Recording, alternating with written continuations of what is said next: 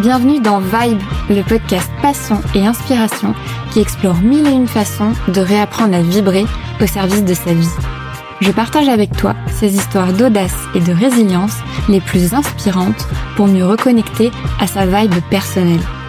Parce qu'on est tous nés pour vibrer et que l'avenir n'est pas ce qui va arriver, mais ce que nous allons faire. Bonne écoute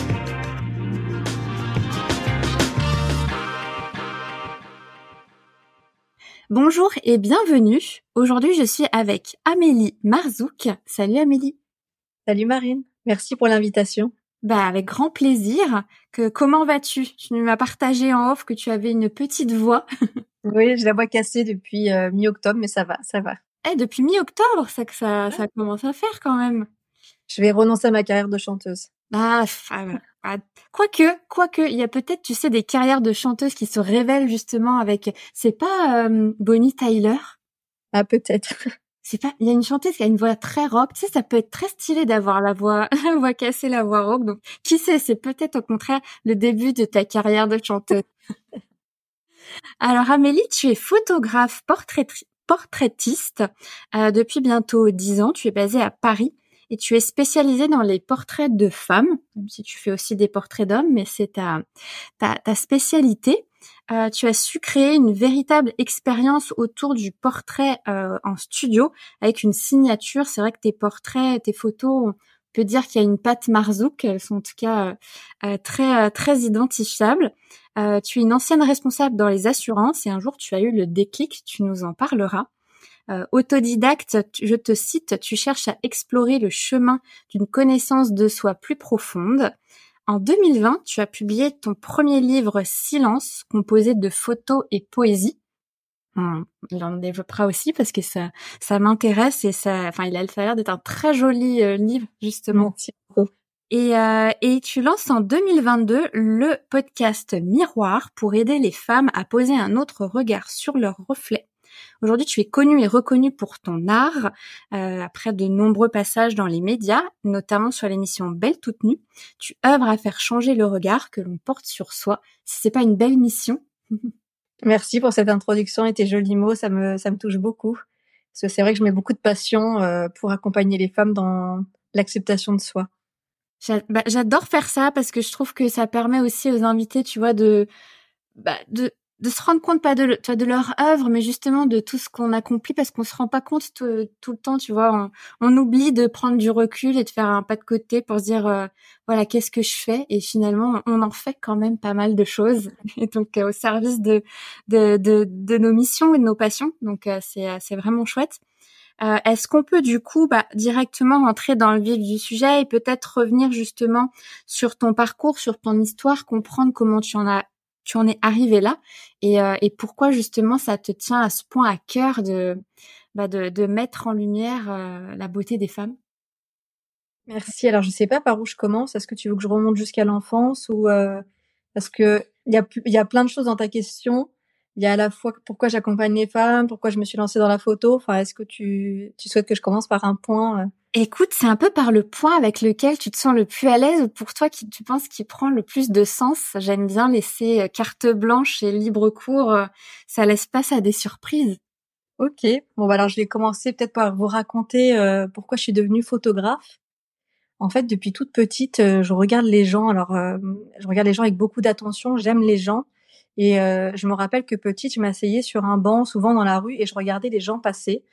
Et avec ma maman, on s'amusait à deviner d'où ils venaient, quel était leur métier. Enfin, on prêtait vraiment un regard, une attention sur chaque personne qui passait. Et c'est comme ça, je crois que j'ai eu envie de devenir photographe. Euh, et ça s'est déclenché vraiment lors d'un premier voyage euh, à Marrakech en 95. Mon père venait de m'offrir un argentique, parce qu'à l'époque, il n'y avait pas encore de numérique. Mmh. Et j'ai tout aimé dans ce pays. Je ne sais pas si tu as déjà été à Marrakech. Oui mais il y a vraiment des odeurs, des couleurs, les gens, enfin tout est tout est coloré euh, et, et, merveilleux. Et en fait, j'ai j'ai rempli ma pellicule de portraits. Et quand je suis rentrée euh, en France, j'ai dit à mes parents, je veux devenir photographe. Et depuis, je me suis jamais arrêtée de faire du portrait. Le seul point négatif, c'est que mes parents à 18 ans m'ont dit non, tu peux pas être photographe, c'est pas un métier. En fait, je pense que avec le recul, je comprends pourquoi, parce que mes parents c'était deux fonctionnaires, et donc je pense que ça les angoissait beaucoup que je devienne une artiste.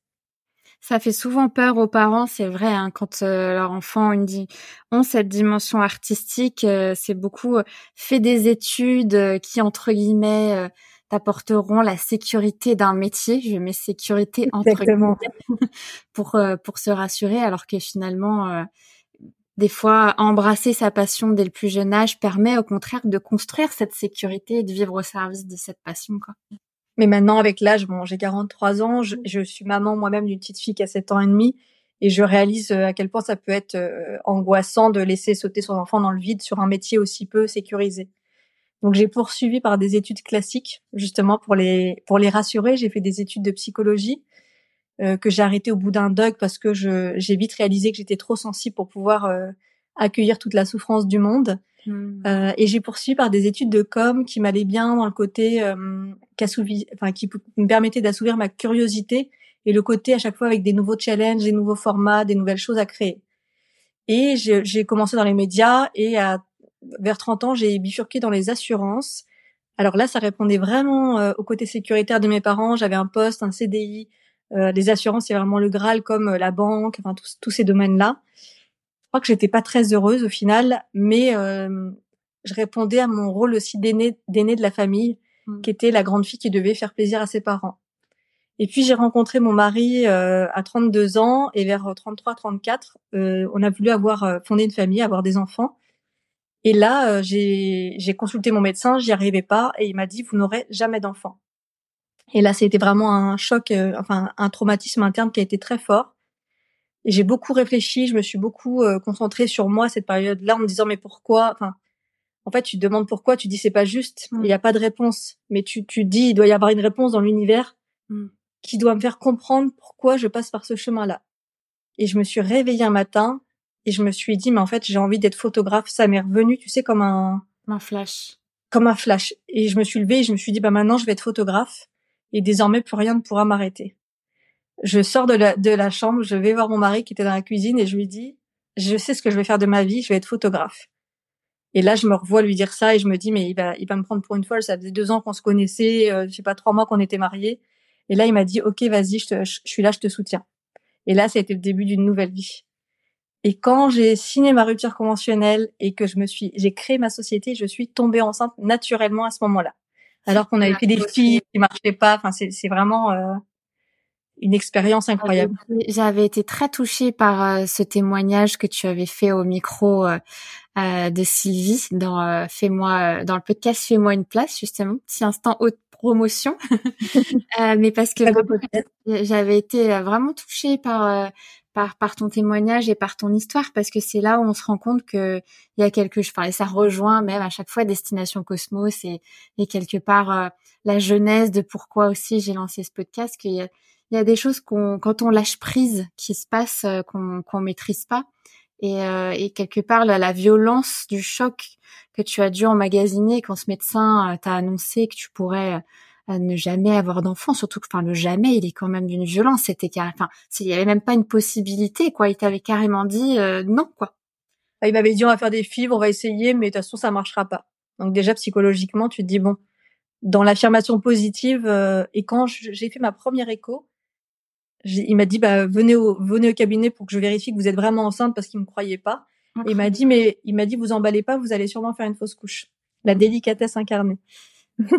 C'est vrai que le monde scientifique, pour ça, euh, est connu pour pas toujours euh, prendre les choses avec des pincettes et des fois l'empathie, justement cette psychologie qu'on aimerait avoir dans ces moments de vulnérabilité, euh, c'est euh, c'est pas évident. Et en même temps, je comprends que d'un côté, la, la, joie que tu as d'apprendre que tu es enceinte, et c'est vrai qu'on sait, on sait toutes que voilà, n'est jamais à l'abri des fausses couches. Je sais pas combien de pourcentage de, de fausses couches euh, dans le cas d'une première grossesse euh, euh, dans la trentaine, mais de pas s'emballer, mais quand même, tu vois, de, de se dire il y a quand même un miracle de la vie qui, qui se fait et et, et c'est et, c'est très beau.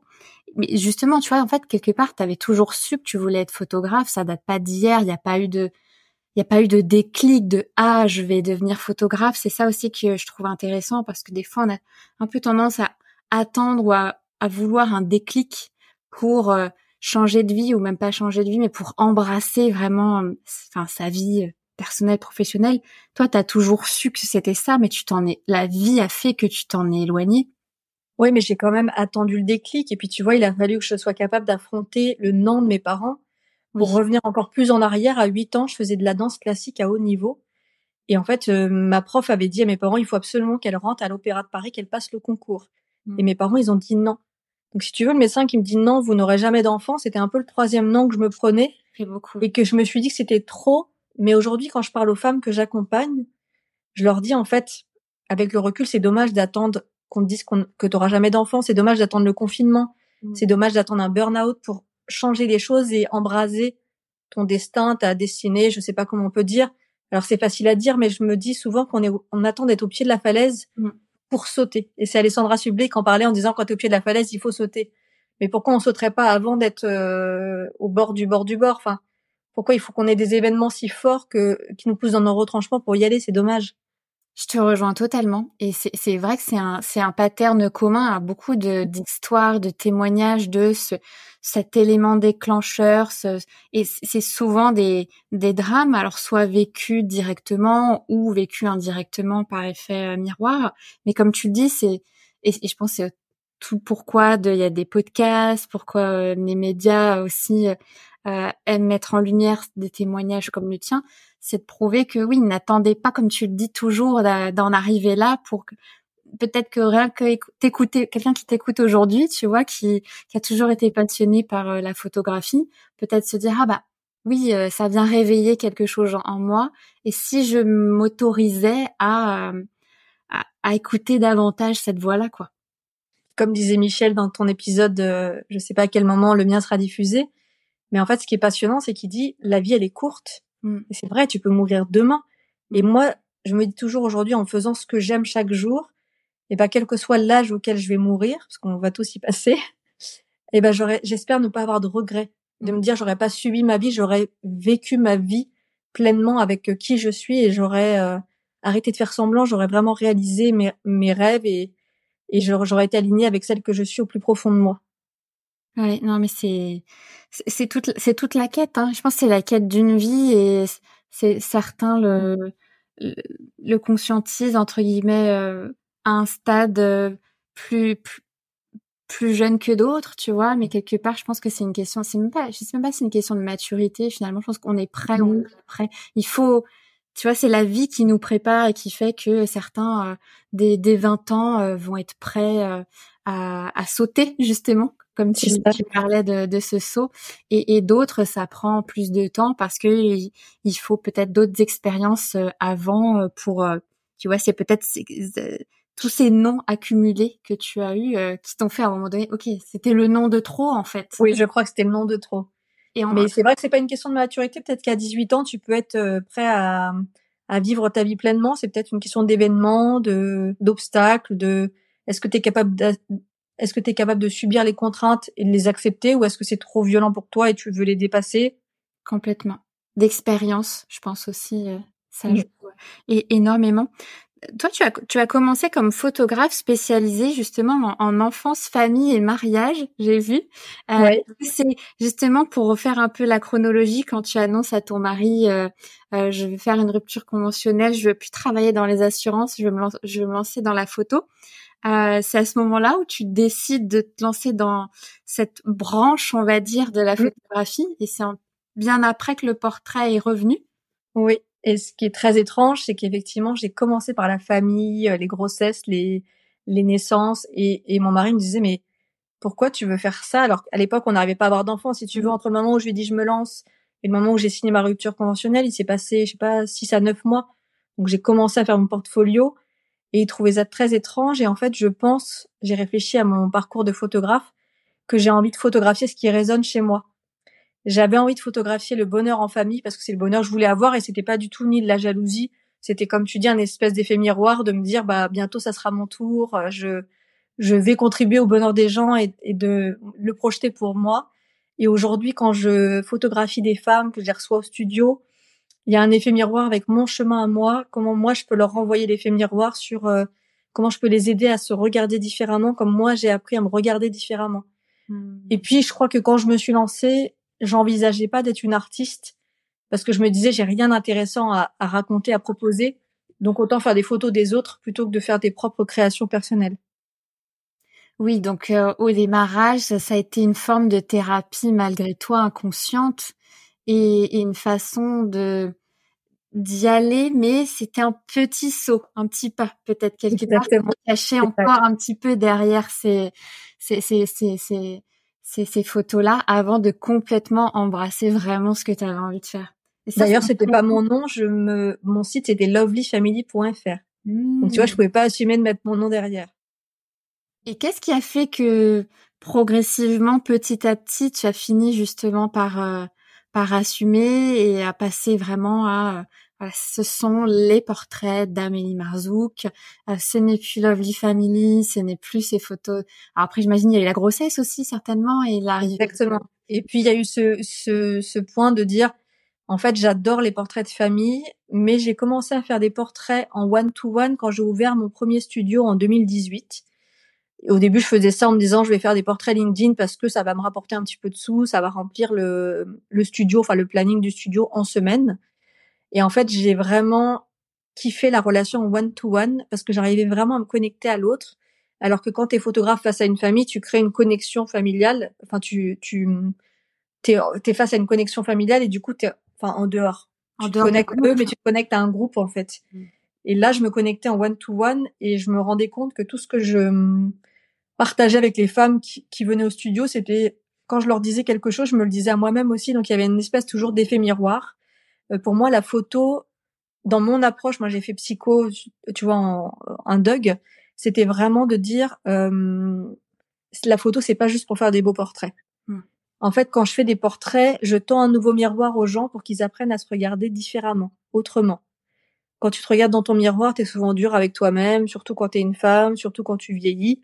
Et donc moi, je leur montre ce que je vois d'elle en photo. C'est-à-dire que moi, je, je le dis assez souvent et je le pense réellement, je pense que tout le monde est beau et que c'est une façon de poser son regard sur l'autre.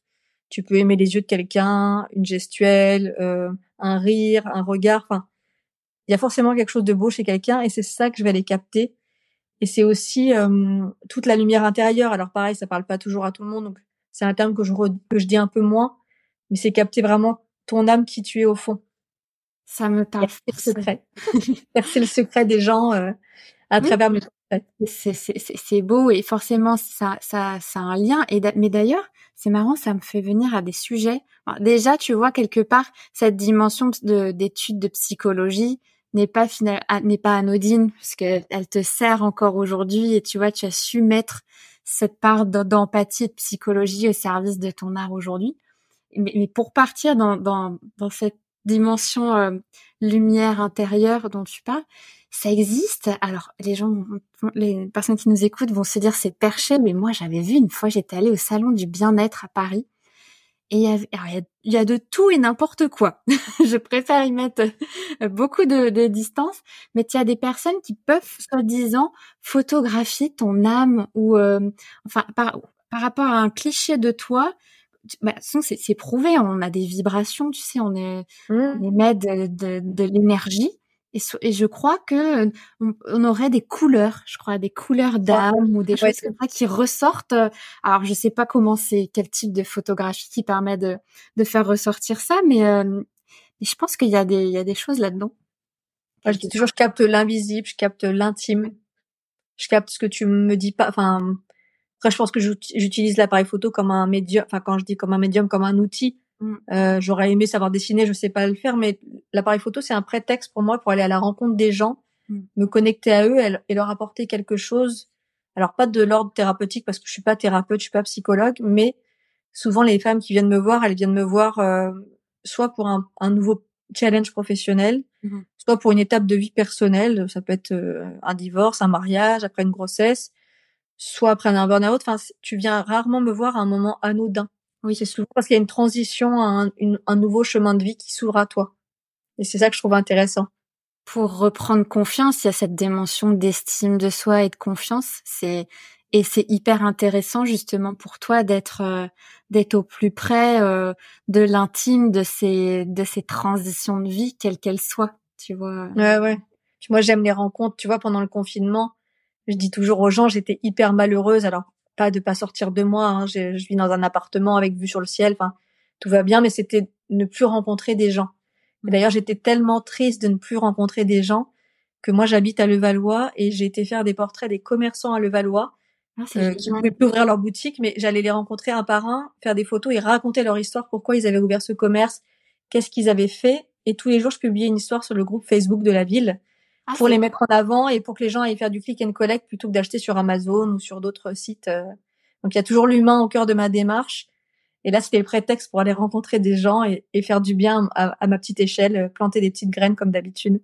Ouais, mais ça me parle tellement parce que je sais pas si tu te considères ou pas comme une timide ou une introvertie, mais je trouve, tu vois, en tout cas moi avec le podcast, c'est pareil, tu vois, j'ai c'est c'est un prétexte aussi pour euh, aller un peu, enfin, dehors de ma zone de confort et aller à la rencontre de, de l'autre, tu vois, à travers ce, ce médium qui est, euh, qui, qui, est, qui est le podcast. Mais tu vois, tu as aussi à travers le, le, la photo, il y a, y a plein de, de façons finalement d'aller euh, d'aller à la rencontre de l'autre et de provoquer cette rencontre, quoi. Ouais, moi je suis une extravertie euh, assumée, mais c'est vrai que l'autre, euh, quand j'ai pas l'autre, je suis malheureuse. Moi, ça veut pas dire que j'aime pas être toute seule avec moi-même, mais j'aime j'aime les rencontres parce que j'ai l'impression quand je rencontre quelqu'un, c'est un peu comme une histoire, comme si je lisais un livre. Si tu veux, je suis passionnée par l'histoire des gens, par euh, leur parcours, leur leurs événements de vie euh, heureux et malheureux. Enfin, je trouve que c'est l'humain, c'est fascinant en fait. Et c'est drôle parce que en début d'épisode, tu mentionnais quand tu étais petite, assise sur ton, ce banc à regarder les, les passants et à imaginer ce qu'ils faisaient. Et ça, ça me fait penser justement au concept que tu as lancé là sur euh, Instagram euh, où tu postes une, un portrait d'une des personnes qui est passée sous, sous ton objectif et il faut deviner son métier. C'est vrai. Un petit, tu vois, je trouve que ça fait un peu ouais. clin d'œil à peut-être à la petite Amélie. Et ça, c'est aussi pour déconstruire les clichés que les gens ne se fient pas aux apparences en disant euh, elle a l'air sérieuse, pas sérieuse, elle a l'air introvertie. Enfin, pour qu'on déconstruise euh, les apparences. Enfin, je sais pas si c'est très clair ce que je dis, mais qu'on s'arrête pas à la première impression. Complètement.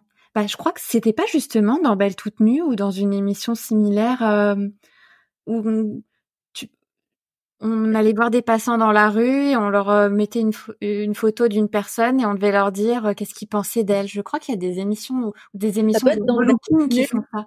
Non, mais c'était dans Belle toute nue, je crois. Dans Belle toute nue. C'est pas ma partie, mais c'était l'animateur Zach qui allait voir les gens en disant, euh, en voyant cette personne, qu'est-ce que vous pouvez dire sur elle? Et les gens disaient, elle a l'air gentille, elle a l'air. Et je trouve ça hyper intéressant. J'aime, de toute façon, j'aime beaucoup les micro trottoirs que je réalise moi-même aussi en ce moment sur euh, les gens dans la rue sur, pour leur demander s'ils sont photogéniques. Oui, parce que c'est drôle de voir leur réaction. Ah si, j'adore. Je, je, crois que tu étais allée à la rencontre d'un monsieur qui, qui je me suis jamais posé la question, ou je sais plus, ou les deux petites mamies aussi. Ah, j'ai adoré les mamies. Et l'idée, c'est pareil, c'est toujours déconstruire, dire aux gens que, quel que soit leur âge, et même s'ils sont pas préparés, s'ils sont dans la rue, je leur fais une petite photo et après, ils me disaient, ah ouais, en fait, je suis bien et tout. Donc, leur montrer que ils sont photogéniques et que c'est qu'une question de cadrage, de lumière, de regard qu'on porte sur eux.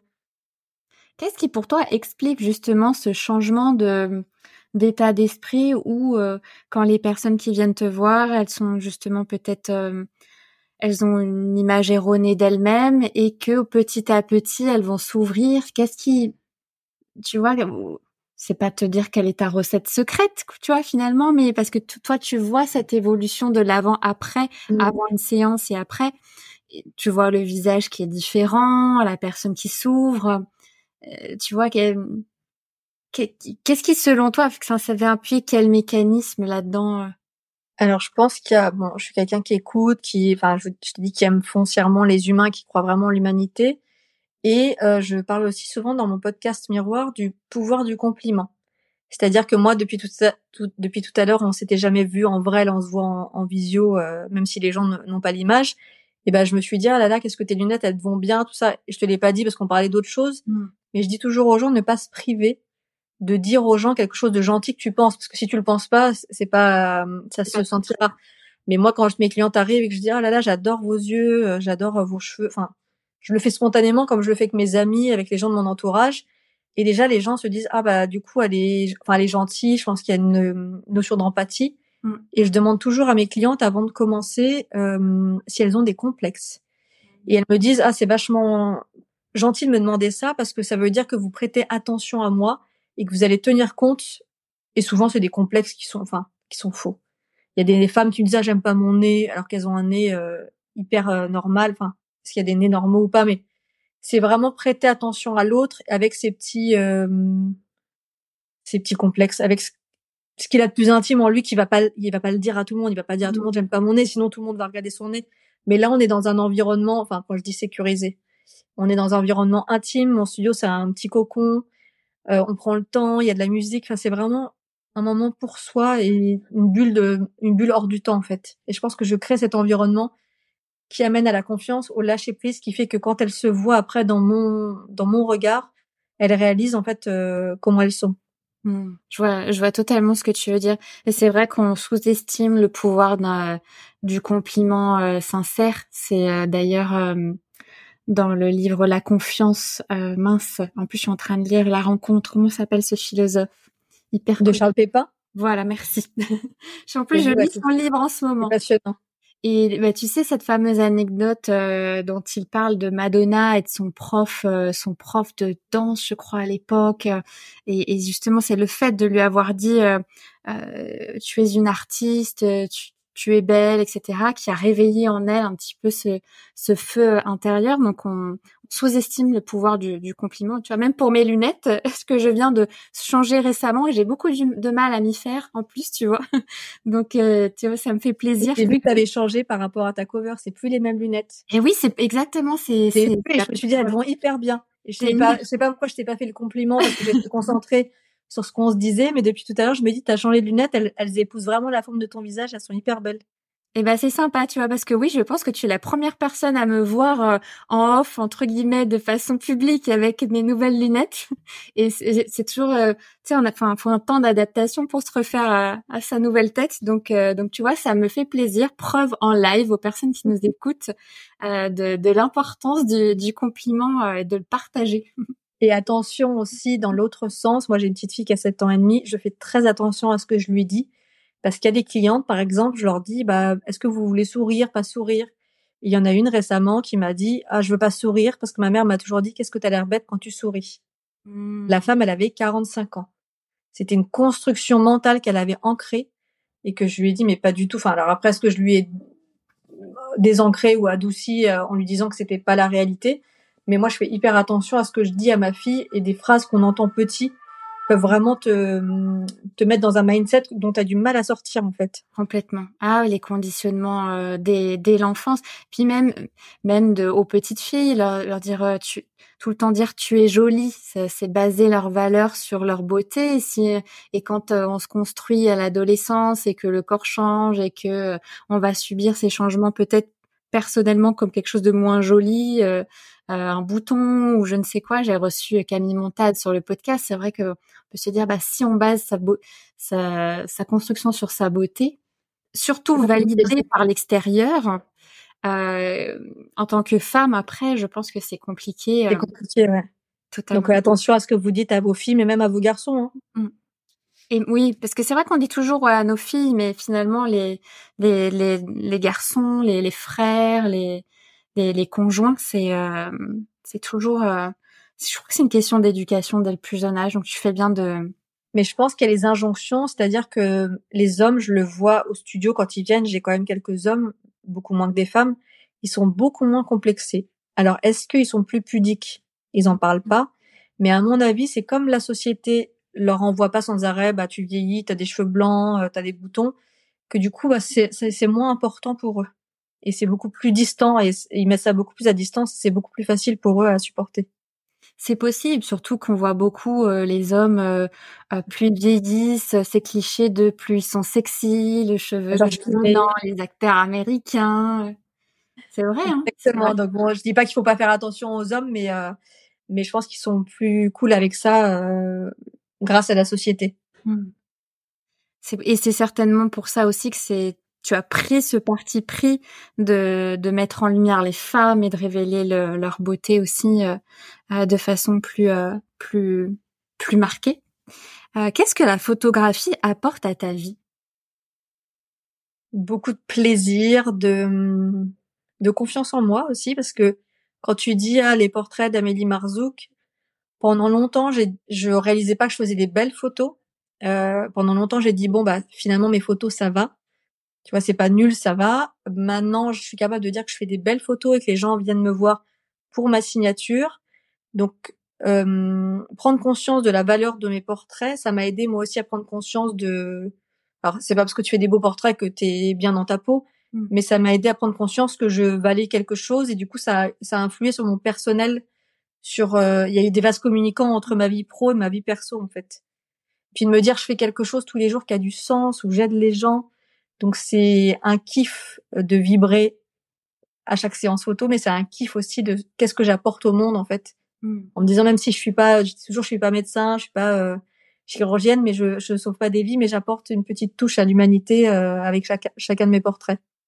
Tu sauves peut-être pas des vies, mais tu impactes euh, positivement des vies et en tout cas tu vas avoir une influence sur sur sur ces êtres à ta à ta façon et je pense que c'est ça à cette dimension de retrouver du sens et puis aussi comme tu l'as évoqué prendre confiance dans ta posture de photographe et te dire euh, voilà, tu peux être fier de tes photos, les gens viennent te voir pour justement tes photos et pas quelqu'un d'autre.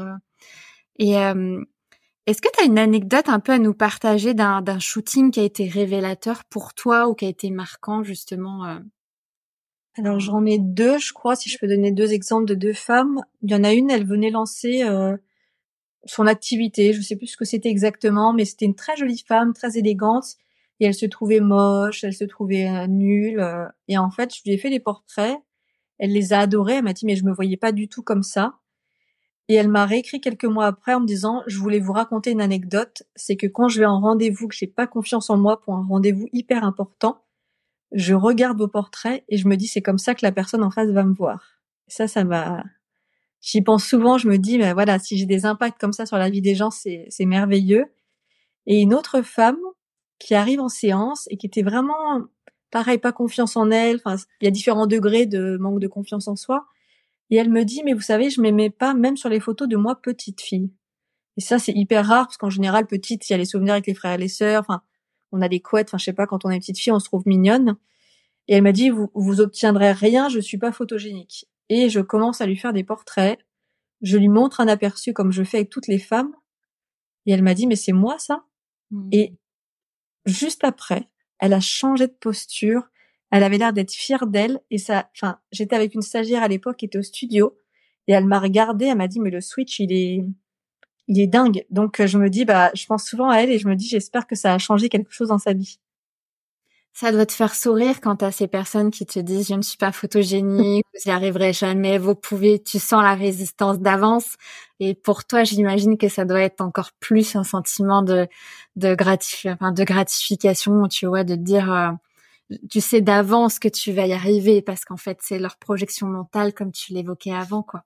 Ouais, et puis c'est le en fait, pour moi, tout le monde est photogénique et c'est pas prétentieux de ma part. Je peux rendre tout le monde photogénique. Hmm c'est vraiment une question aussi de lâcher prise. Et tu le vois au début de la séance, les personnes, elles sont un petit peu crispées. Je sais pas si tu as déjà été chez l'ostéo, c'est un peu pareil. Euh, tu vas chez l'ostéo, tu es un peu tendu.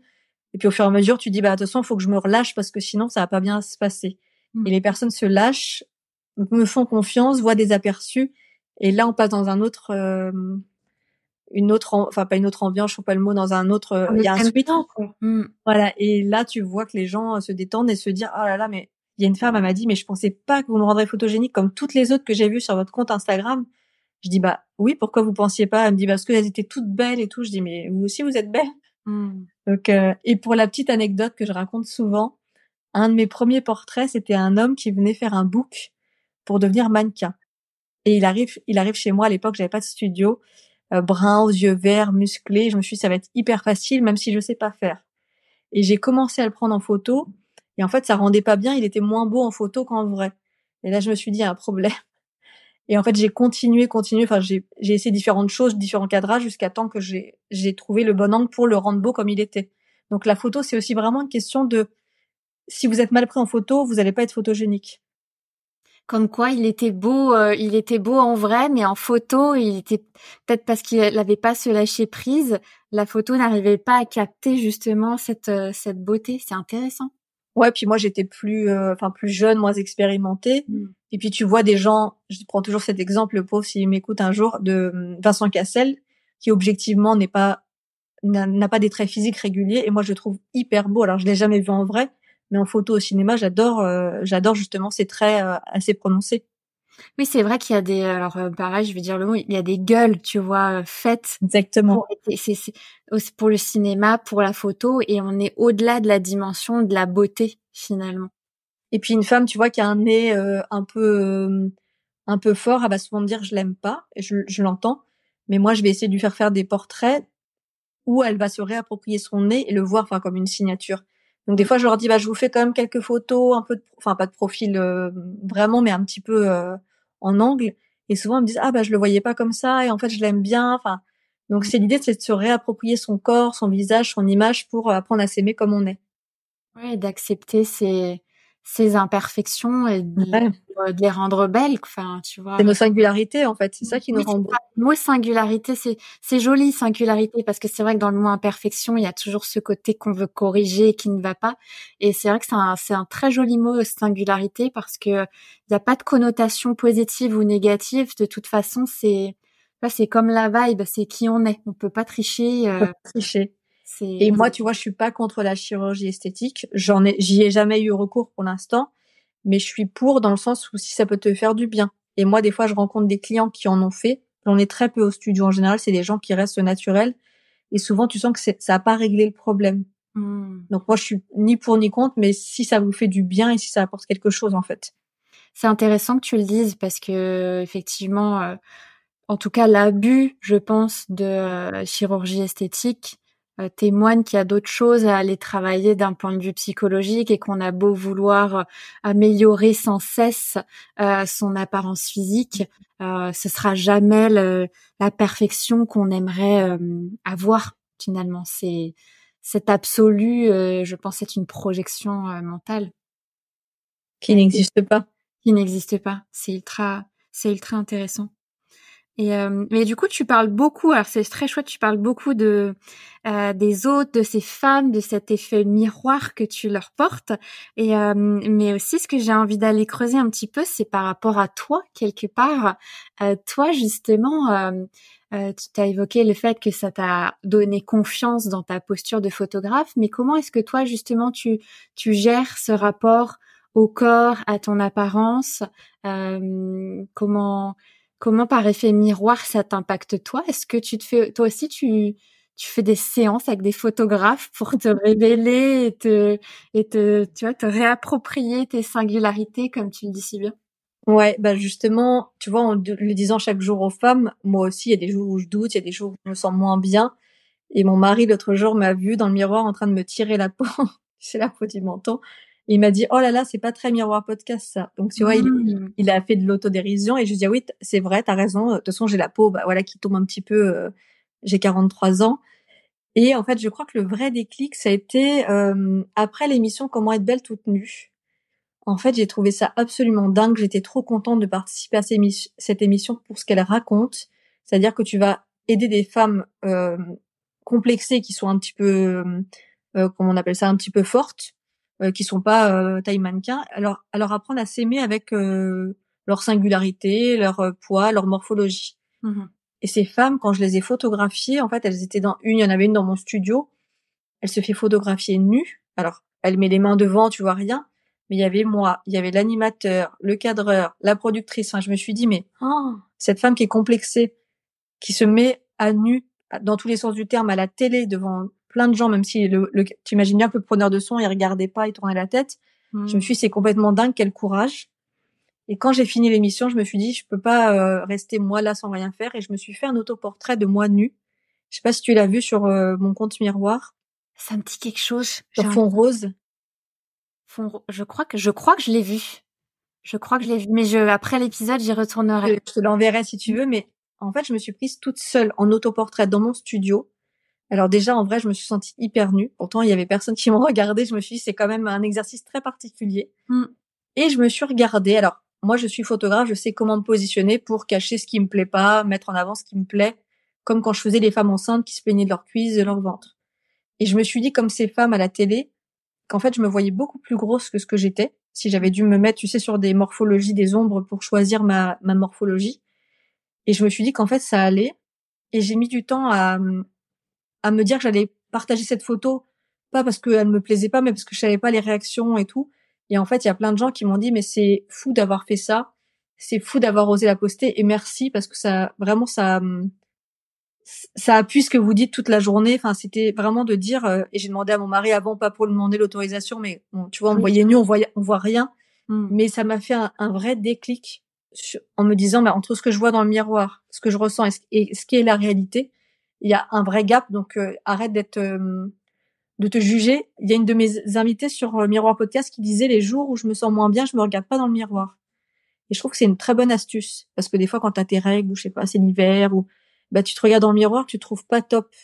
Alors que si tu t'évites, ça veut pas dire que tu veux pas te regarder, mais si tu t'évites ces jours-là, ça te permet de te dire bah j'ai une sale tête aujourd'hui, je vais pas aller me m'éplucher le et donc chaque jour c'est un travail sur moi et tu vois là je vais vous enfin je vous le dis en toute transparence, les gens me voient pas, mais j'ai pris 2 kilos Là, en un mois, j'étais malade, tout ça. Euh, je fais 1m55, donc 2 kilos, ça se voit. Et en fait, quand je me vois sur les photos, parce que j'ai fait euh, une journée conférence où on me voit sur les photos, et eh ben je me dis, ça se voit pas du tout. Il y a que mmh. moi qui le sais dans ma tête et qui le sais dans mes mmh. fringues. Et qu'en fonction de comment tu t'habilles et si tu te sens bien dans tes pompes, que tu te dis pas, oh là là, je suis grosse, je suis moche, et eh ben personne va voir que tu as pris du poids. Donc il y a aussi comment tu t'habilles, comment tu te mets en avant. Donc c'est vraiment tu peux être euh, hyper maigre, euh, avoir une super jolie peau si tu te trouves moche. Oui. Enfin, tu dégageras du. Enfin, quand je dis tu dégageras du moche, c'est pas ce que je veux dire, mais ça se, on sentira qu'il y a quelque chose chez toi qui qui coince. Alors que si tu t'es, tu fais une taille 44 et que tu te kiffes, eh ben tu rayonneras pas du tout la même chose. Donc, il y a des jours où je me sens bof pour de vrai, comme tout le monde. Mais ces jours-là, j'essaie de me dire, attends, là, dur avec toi-même. Rappelle-toi ce que tu dis à tes clients. Euh, essaye d'être cool et de de te voir avec un regard extérieur et ça ira mieux demain. Donc euh, c'est pas facile, mais je le fais aussi. C'est top que tu le dises et ça m'évoque une photo que tu as publiée, je crois. Euh, ça doit être un, bah, c'est une publication, je pense, sur euh, Miroir Podcast, sur euh, le compte Instagram, où justement c'est euh, ou republié, mais je sais que ça vient de toi. à 20 ans, on se regarde dans le miroir et puis on on trouve pas bien, et puis finalement c'est dix ans plus tard, on, à 30 ans on s'aime pas, et en fait on se disait qu'est-ce que j'étais belle à 20 ans, et puis ainsi de suite. Et, euh, et, et, et c'était tellement juste parce qu'avec des amis récemment, euh, on se faisait la réflexion. On, quand on retombe sur des photos de nous il y a dix ans, on se disait waouh, j'étais trop fraîche et tout. Et, euh, et pourtant, on, on avait, enfin, on gérait pas bien nos imperfections, tu vois, parce que je pense qu'il y a cette quête, comme tu dis, de on se voit pas tel qu'on est. Je sais pas si après, je pense chacun dans un registre, dans une proportion différente. Parfois, ça peut aller de l'ordre de la maladie, mais mais poser cet autre regard, euh, je crois que c'est ça la clé certainement. Ouais, et puis tu as de la dysmorphophobie et puis pour finir de répondre à ta question, je vais chez le photographe moi deux ou trois fois par an. Avant, je me trouvais pas du tout photogénique, je pouvais pas me voir en photo. Alors la vidéo, je t'en parle même pas et le podcast, j'aurais jamais imaginé en faire un parce que je me disais j'ai une voix euh, vraiment euh, moche et inaudible alors que les gens me disent souvent là j'ai une voix un peu cassée et tout ça mais les gens me disent souvent que j'ai une voix de radio sur mon podcast. Donc je me dis, tu vois, entre ce que je perçois de ma voix oui. et ce qu'on me dit. Et en fait, quand tu vas chez le photographe et tu commences à bien te connaître, savoir les poses qui te vont bien, et ben en fait, tu te trouves jolie en photo. Et quand tu te trouves jolie en photo et que tu t'acceptes mieux en vidéo, bah tu te montres plus, tu deviens plus visible et on t'appelle plus pour des opportunités, je sais pas, des podcasts, des conférences, des en fait, les sollicitations, elles arrivent beaucoup plus si tu te montres et pour te montrer, il faut être capable de se voir en photo et en vidéo. Oui. Donc c'est un cercle vertueux, ça apporte beaucoup de choses. En fait, c'est pas narcissique, c'est pas se voir en photo. Totalement. Non, c'est clair que de bah, réussir à, à s'aimer, euh, que ce soit comme tu dis en photo ou en vidéo, ça change tout. Euh, parce que sinon on est toujours là, oh non, non, je remets pas la vidéo, je veux pas me voir ou je veux pas m'écouter. Euh. donc c'est la thérapie par par, par l'image. Et puis tu vois, des fois, moi, on publie une photo de moi avec des copines ou des collègues ou des euh, des nanas avec qui je, je collabore et qui me disent ah ça va la photo? et je me dis je l'aime bof mais c'est pas grave allez vas-y. Enfin, j'ai appris aussi à lâcher prise sauf si c'est une photo vraiment où je me trouve horrible. Et là, quand même, je dis, bah, t'en as pas une autre. Mais maintenant, je me dis, bah, si je suis pas parfaite en photo, c'est pas grave. Hmm. T'as réussi à, à lâcher prise sur. Euh, un peu, ouais, tu vois, pas tout le temps. Et puis, je te dis, moi, je suis petite, donc effectivement, si tu, en fonction de comment tu me prends en photo, euh, l'autre jour, ma stagiaire, elle rigole, elle me dit, ah bah, quand je te prends comme ça, t'as l'air vraiment petite. Et c'est pas du tout un complexe, hein, mais 1m55, euh, et elle me dit, ah bah, si je te prends un peu comme ça, ça fait, ça fait plus taille normale. Enfin, mmh et en fait, elle a compris qu'il y avait un angle, alors qu'elle est euh, en alternance en communication chez moi. Elle est pas en photo, mais elle a compris qu'il y avait un angle et qu'en fonction de l'angle, soit on grossit, soit on petit, soit on grandit. Enfin, donc si vous allez voir les photographes, choisissez bien votre photographe et venez pas forcément chez moi. Mais c'est vachement important d'en choisir un qui vous convient pour vous mettre en valeur. Oui, c'est ça. Là, vraiment mettre en valeur, c'est vrai que toi, tu partages, c'est top. Plein de conseils, de types justement, de posture, de et ça change tout tout de suite. Euh, euh, voilà, la, symétrie justement, euh, et tout ça, c'est c'est c'est c'est hyper hyper intéressant. Toi, aujourd'hui, dans, dans quoi est-ce que tu puisses finalement ton ton inspiration? Alors moi, je regarde beaucoup, beaucoup de séries. Euh, j'aime, il y a plein de séries qui m'inspirent aussi bien visuellement que que que dans l'histoire et j'aime beaucoup euh, regarder les biographies vidéo. Alors je sais pas comment on peut appeler ça des biopics, je crois. Oui. Ah, euh, et tu vois, cet été, il y avait Arnold Schwarzenegger.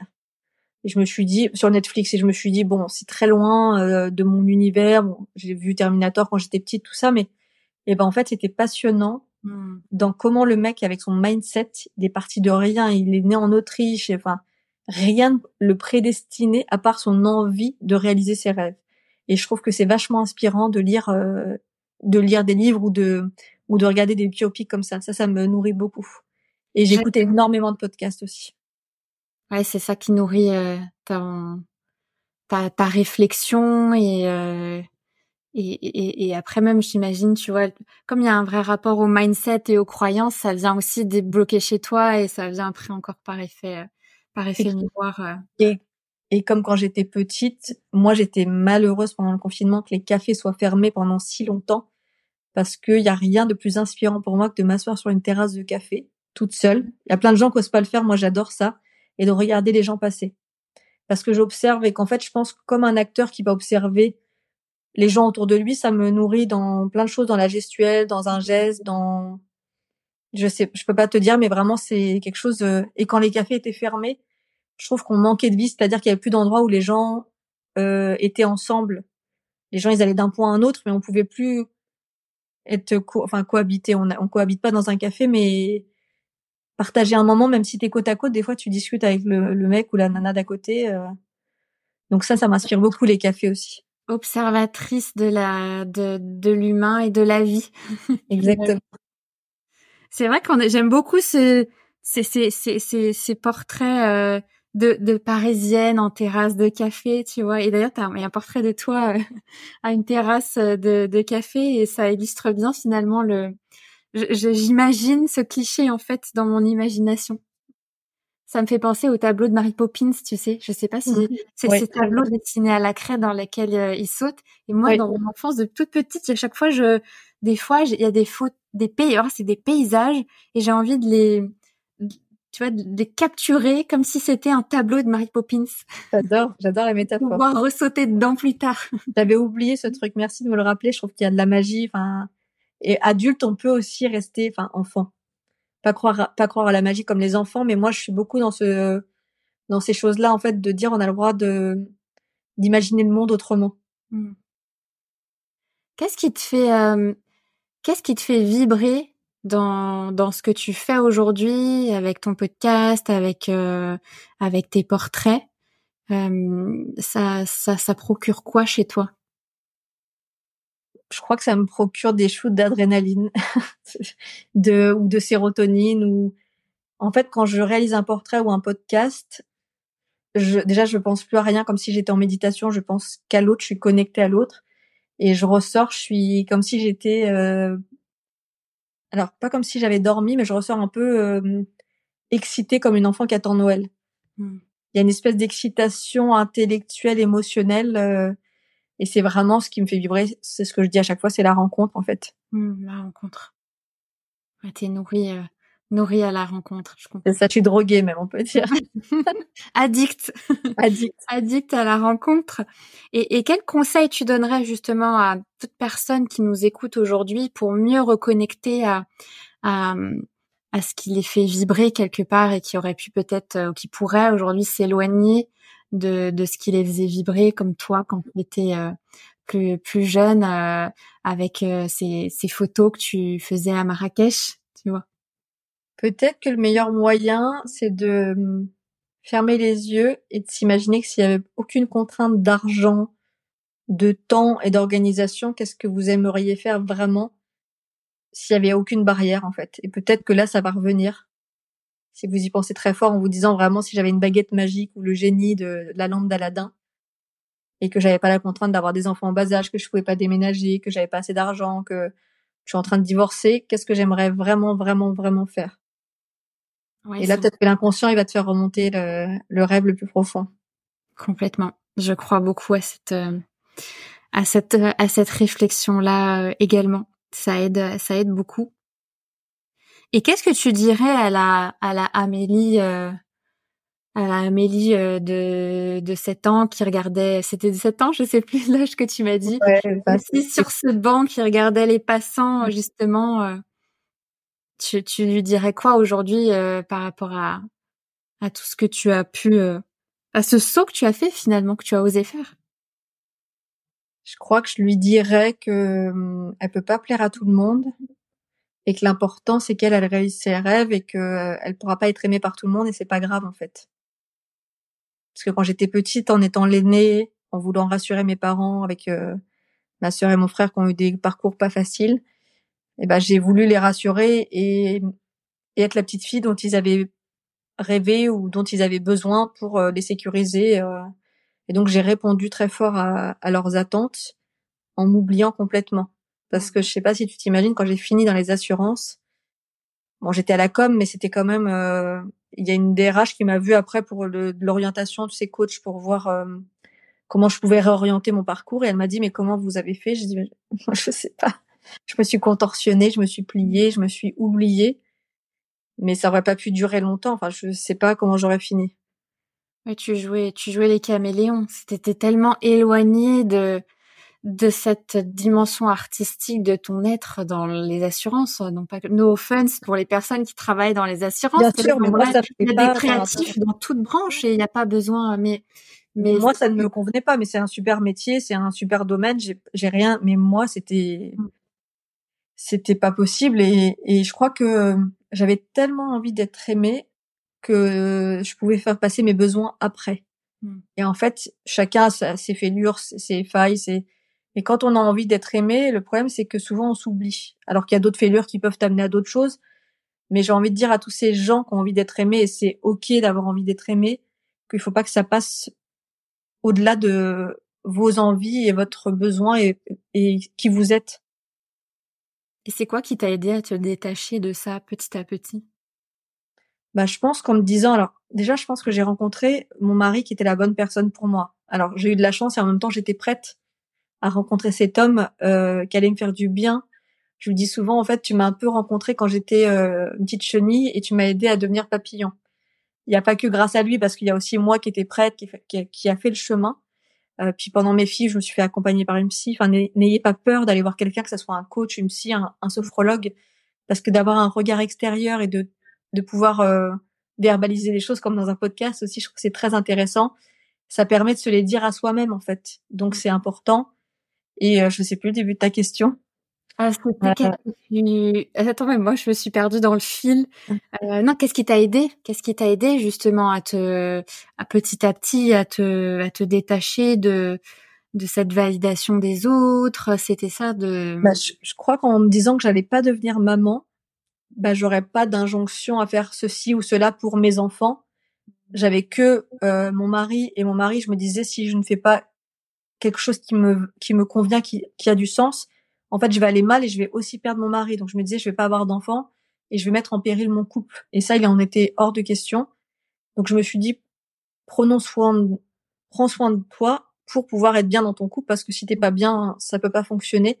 Je crois que c'est à ce moment-là où je me suis dit, il y a plus de, il y a plus personne. Enfin, il y a mes parents, mon frère et ma sœur, mais euh, quand tu es adulte, tu peux aussi te dire tu vis plus avec tes parents et que. Et ma mère m'a dit ah bon, euh, tu vas quitter les assurances? Et maintenant elle me dit t'as bien fait.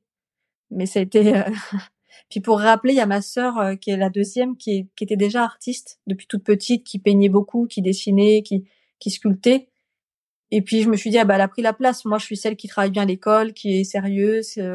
donc c'était difficile pour moi d'occuper cette place qui était déjà occupée. Et ce qui est drôle, c'est que j'ai 43, donc mon frère il a 37 et mon frère, à 37 ans, il se met à dessiner. Donc, si tu veux, je pense qu'il avait complètement éteint le truc aussi. Et est-ce qu'on n'est pas tous artistes? Je ne sais pas, je n'ai pas la réponse. Hmm. Mais il a eu des problèmes au boulot, tout ça. Enfin, il, s'est mis en pause et il se met à dessiner aujourd'hui. Hmm. Donc, je me dis, il y a quand même quelque chose d'intéressant dans ce qu'on pouvait pas exprimer plus jeune. Oui, c'est intéressant dans la construction euh, des familles, des frères et sœurs, euh, la place quelque part, euh, la posture, les attentes projetées des parents et comment l'enfant va venir petit à petit se construire, embrasser ou étouffer une autre dimension de son être pour la pour la révéler après. Et tes parents, ils font ça de façon inconsciente. Hein. Moi, je leur reproche pas. C'est avec ton éducation, avec tes peurs, avec plein de choses, mais il faut savoir s'en détacher. En tout cas, à l'âge adulte, essayer de s'en détacher le plus possible. Totalement, je te, je te rejoins. Et puis de toute façon, euh, repousser pour mieux revenir, hein, c'est ça revient à un moment donné. J'ai l'impression que tous les cas, euh, d'une manière euh, ou d'une autre, au, au, nom de trop, si je peux revenir sur le, début de, l'épisode. on va aborder la partie, ma partie préférée du podcast, sur le, temps file, sur la vibe de l'invité on va démarrer peut-être avec la partie unpopular opinion pour encore mieux te, découvrir. Qu'est-ce que tu aimes dans la vie que tout le monde euh, déteste ou en tout cas euh, n'aimerait pas? Peut-être. Alors, pas tout le monde n'aimerait pas, mais moi j'adore rencontrer. Alors c'est toujours le même sujet, mais moi j'adore aller dans une soirée où je ne connais personne, par exemple. Mmh, Parce que pour moi c'est un peu comme une boîte de chocolat. C'est-à-dire que je me dis, je ne sais pas ce qui va se passer. J'adore l'imprévu, j'adore les surprises. Il y a plein de gens, dont mon mari, par exemple, ça rend inconfortable. Il peut le surmonter, mais lui, elle a une soirée où il connaît personne. Il me dit, mais je vais être un peu mal à l'aise, tout ça, alors que moi, j'adore ça. Ça, ça me parle beaucoup. Bah, comme je dis, je suis en train de lire La rencontre de Charles Pépin et j'étais dans le chapitre euh, où il expliquait euh, quand il a disait à ses enfants, j'y euh, vais, je vois. Et donc c'est oser aller euh, à la rencontre de l'autre euh, sans attente et tu seras surpris, euh, mais intégrer aussi que tu pourras être déçu et c'est ok. Mmh. Mais mais tu as, mais vas-y quand même. Et au pire il se passe quoi? Voilà, c'est ça. Si tu t'ennuies et que tu rencontres personne d'intéressant, tu rentres chez toi? C'est ça. Exactement. En fait, faut pas avoir peur du ridicule parce qu'on a souvent peur d'être seul. Mais comme je suis seule à une terrasse de café, il y a plein de gens qui n'osent pas. Moi, j'adore ça je peux déjeuner toute seule. Il y a plein de gens pareil qui, qui me disent mais je peux pas, tout le monde va me regarder alors que c'est pas du tout euh, ce que je j'imagine ou ce que je vois moi. Ouais, c'est comme aller au restaurant tout, tout seul, euh, problème voyager tout seul aussi. Moi, je euh. voyage tout seul aussi. C'est euh, ouais, moi aussi, ça me rappelle justement cette première fois où j'ai dû me retrouver à un restaurant toute seule à l'étranger où tu te dis bah oui, en fait, bah c'est OK. c'est on se fait tout un monde. C'est peut-être même plus facile euh, dans un autre pays, dans un autre contexte, mmh. dans un autre environnement que dans un environnement connu. Là, par exemple, euh, à Paris, tu vois. Puis t'as l'impression que les gens te regardent, mais pas du tout. Les gens, ils s'en foutent. Ils ont surtout dans une grande ville comme Paris, ils ont de choses à foutre que de te regarder. Hein. Non, mais complètement. C'est parce qu'on pense trop que les gens, et comme tu dis, que les gens nous regardent, mais en fait, les gens s'en fichent. Enfin, tout le monde est, c'est horrible de dire ça, mais beaucoup auto-centré finalement. Donc, les, voilà, on pense que les gens nous regardent ou voient nos défauts, alors qu'en fait, ils les voient pas, c'est, c'est, c'est très juste. Et inversement, qu'est-ce que tu euh, détestes ou en tout cas n'aimes pas euh, que tout le monde euh, aime? Alors je dirais pas que tout le monde aime, mais il y a plein de gens qui sont cool avec les horaires. Moi, je déteste être en retard et je déteste les gens en retard. Et c'est un truc, je n'arrive pas à avancer sur ce point-là. Euh, ça fait 43 ans, tu vois. Donc je suis toujours en avance et comme les gens arrivent à l'heure ou en retard, j'attends toujours les gens.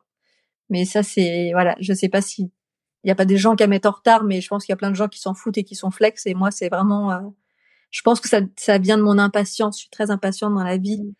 Et des fois, quand les choses se font pas tout de suite, j'ai l'impression que ça va pas se faire. Donc, j'apprends la patience et à être dans le slow, euh, me dire que tout vient à temps et que dans le lâcher prise que tu exactement, c'est exactement ça. Il y a des trucs sur lesquels le lâcher prise est plus difficile pour moi, mais comme tout le monde, hein. Mais je te comprends totalement parce que je suis je suis plutôt de ta team, euh, plutôt très en avance, parfois trop, et euh, et, et, j'ai l'impression que ça nous dessert parce que c'est tout le temps entre guillemets celui qui arrive trop tôt ou en avance, qui attend et qui est, énervé, et que finalement ceux qui arrivent en retard, ils sont très chill, très détentes. Mais ouais, mais ça va.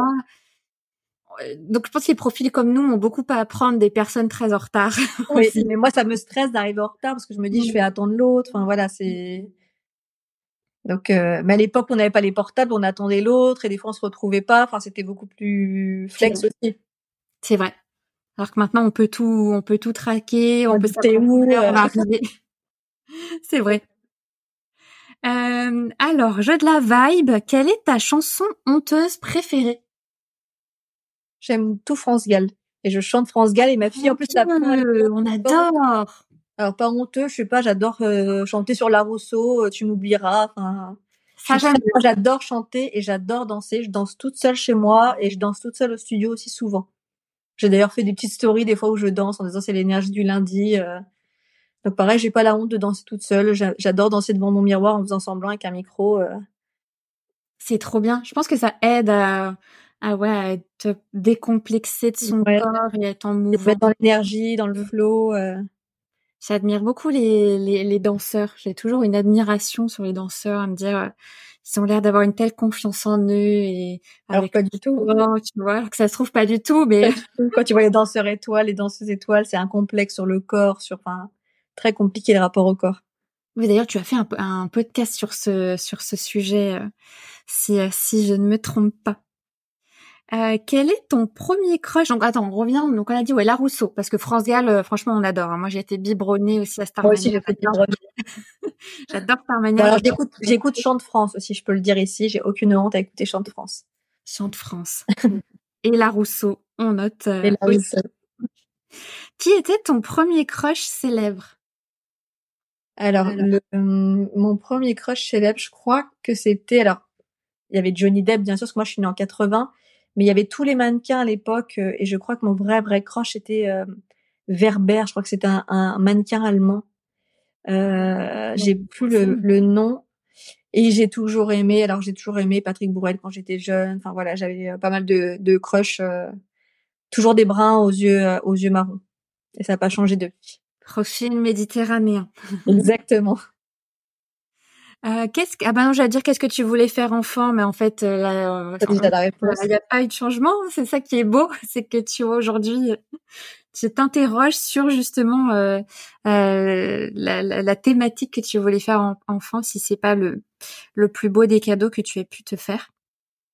Euh, quelle est l'expérience qui t'a le plus transformé Je crois que bah, déjà c'est le, le, parcours de FIV personnellement mais l'émission Comment être belle toute nue, il y a vraiment un avant-après. Mmh. Alors que je pensais juste que ça allait résonner chez moi et que j'étais très heureuse de participer à cette émission. Je pensais pas que ça serait un tel, euh, un tel déclic pour moi. Comment on est venu te chercher finalement pour Belle toute nue? C'est un super accomplissement pour toi. Euh. En fait, c'est l'animateur Zakadi. Je sais pas si tu vois qui c'est. Je l'avais pris en photo quelques mois avant ou l'année d'avant. Enfin, c'était avant le confinement. Et euh, on avait beaucoup discuté de mon approche des portraits de femmes. Et quand il a dû proposer des photographes pour l'émission, il en a proposé plusieurs, dont moi. Et j'ai passé un vrai casting avec l'équipe de production euh, par visio parce qu'à l'époque on se voyait pas. Et j'ai dû leur euh, faire un mood board, alors en leur montrant comment on pouvait valoriser la morphologie féminine, quel que soit la, enfin quel que soit le, poids, la taille. Et donc j'ai été choisie pour faire deux candidates sur les quatre. J'étais hyper fière. Mmh. C'est génial. Oui, parce qu'il y a eu plusieurs hein, euh, versions de Belle toute nue. Moi, j'ai, alors moi, je me souviens, je regardais l'émission quand j'étais plus jeune, mais c'était pas Zach à l'époque, c'était William Car Carmicola, je sais plus le nom. Et il y a eu après certainement une réédition. C'est. Exactement. Ils ont relancé avec Zach. Euh, c'était, alors on a tourné en juin 2021, mais ils ont diffusé en janvier 2022. Ok. Ah ouais, c'est bah, comme quoi hein, les rencontres, euh, c'est ça doit se faire, ça, ça doit se faire. Et, et justement, euh, en, en, quoi tu, tu as ressenti cet avant-après chez toi par rapport à cette émission? Bah, Je te dis, c'est quand j'ai vu la force de ces femmes mmh. et de leur montrer dans leur, euh, bah, dans leurs yeux et dans leurs portraits à quel point elles étaient belles et l'autoportrait que j'ai fait derrière, ce que je racontais tout à l'heure dans l'épisode. ça a vraiment été un avant-après sur comment je me perçois et comment les autres doivent me percevoir. ça a été un deuxième déclic pour toi. Euh. Et quand tu t'es montré nu, après tu peux faire tous les portraits que tu veux. Ah, c'est clair. Il n'y a plus de barrière. C'est vrai. Il y a beaucoup de, de femmes enceintes qui, euh, qui veulent aussi se faire prendre en photo euh, euh, nues euh, pendant leur grossesse. C'est une démarche aussi intéressante. Oui, c'est très graphique. Si tu fais des belles photos, c'est très joli. Puis tu gardes un souvenir. Mais moi, quand je faisais les photos de femmes enceintes, je faisais plutôt du lifestyle parce que j'aimais plus montrer, enfin, la réalité dans l'environnement avec des fois l'appartement de la personne. Enfin, j'aimais plus ça pour raconter une histoire. Oui plutôt que de faire de l'artistique pour de l'artistique, ce qui est très bien aussi, hein, mais c'est une autre vision de la photographie. Mmh, complètement. On adore. Euh, quel est le pays ou le voyage qui t'a euh, marqué?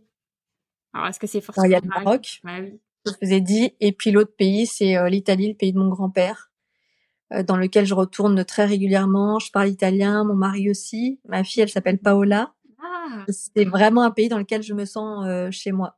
Je peux pas l'expliquer, c'est une question de vibration, je crois vraiment. Hmm. Le lifestyle, euh, la non, c'est la Dolce Vita.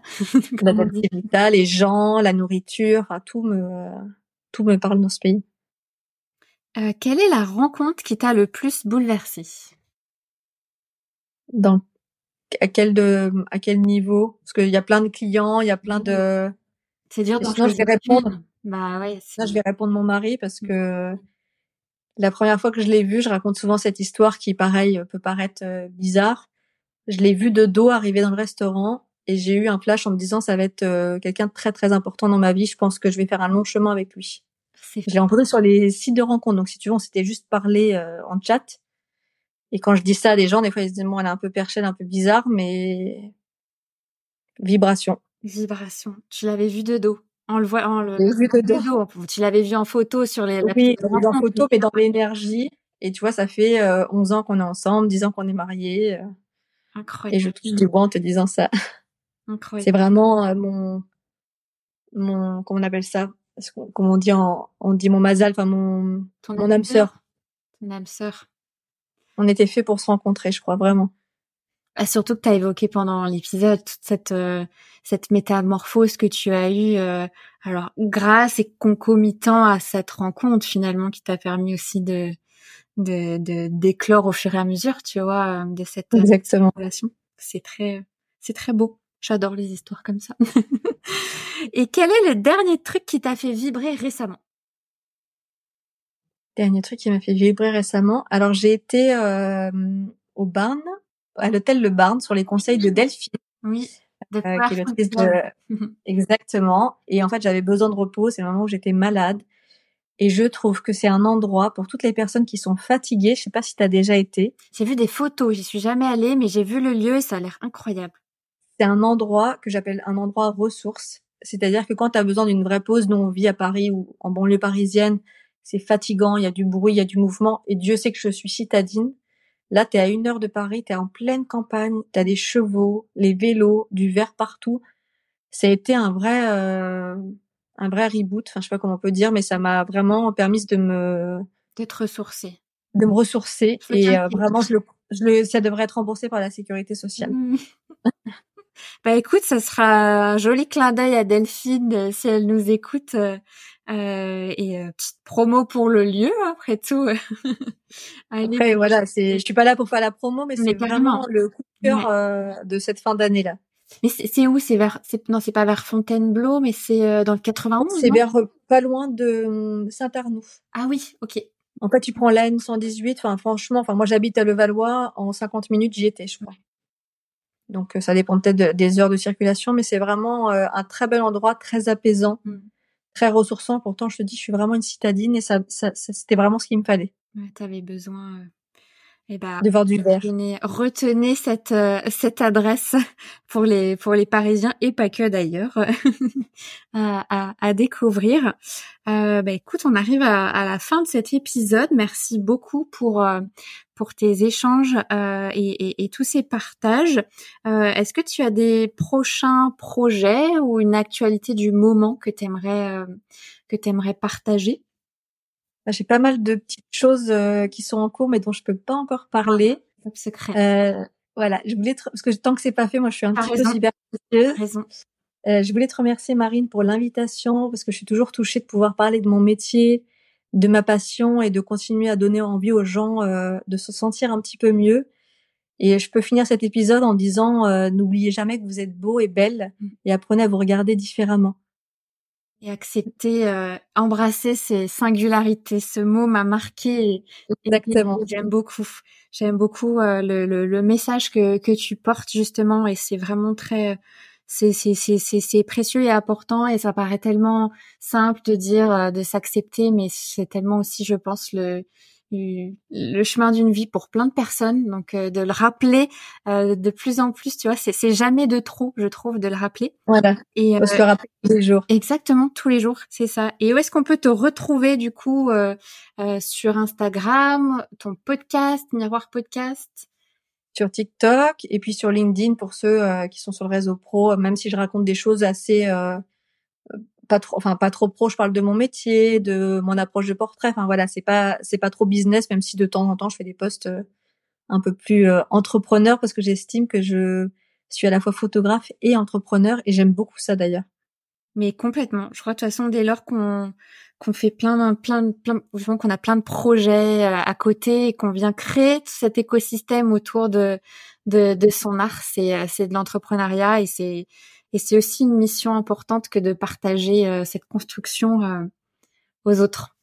Et j'en profite pour voilà parler d'un projet dont je n'ai pas parlé qui me vient là, c'est que je lance la Marzouk Photo Academy en fait pour former des photographes avec des cours en ligne et des cours en présentiel justement pour euh, permettre aux photographes de pas juste être des artistes mmh. et de pas oublier d'être des entrepreneurs. Donc il y aura à la fois une dimension euh, comment guider une séance portrait, comment amener l'autre à s'accepter, il y aura aussi toute une dimension comment construire son business, trouver sa signature et pouvoir euh, vivre de la photo. Business, mindset, j'imagine. Exactement. Etc. Posture. Bah, c'est hyper intéressant.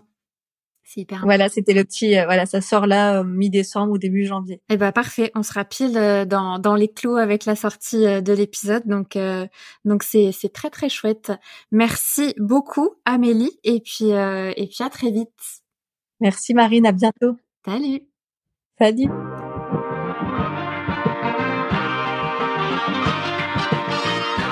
Merci beaucoup d'avoir écouté cet épisode.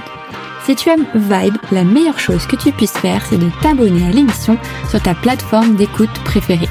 Tu peux également lui ajouter 5 étoiles ou m'écrire un avis sur Apple Podcast pour que je puisse continuer à inviter de nouveaux invités toujours plus inspirants. Mais ce qui me fait le plus plaisir, c'est quand tu m'écris un message. Ça paraît rien, mais c'est super reboostant. Pour suivre mes aventures podcastiques, retrouve-moi sur le compte Instagram at vibe underscore le podcast, sur LinkedIn et sur la chaîne YouTube Vibe le podcast. Repartage-moi ou mentionne-moi en story parce que ce qui me fait le plus vibrer, c'est qu'après chaque écoute, tu te dises oh là là, mais ce que j'ai aimé cette vibe. On se retrouve bientôt pour un prochain épisode de Vibe.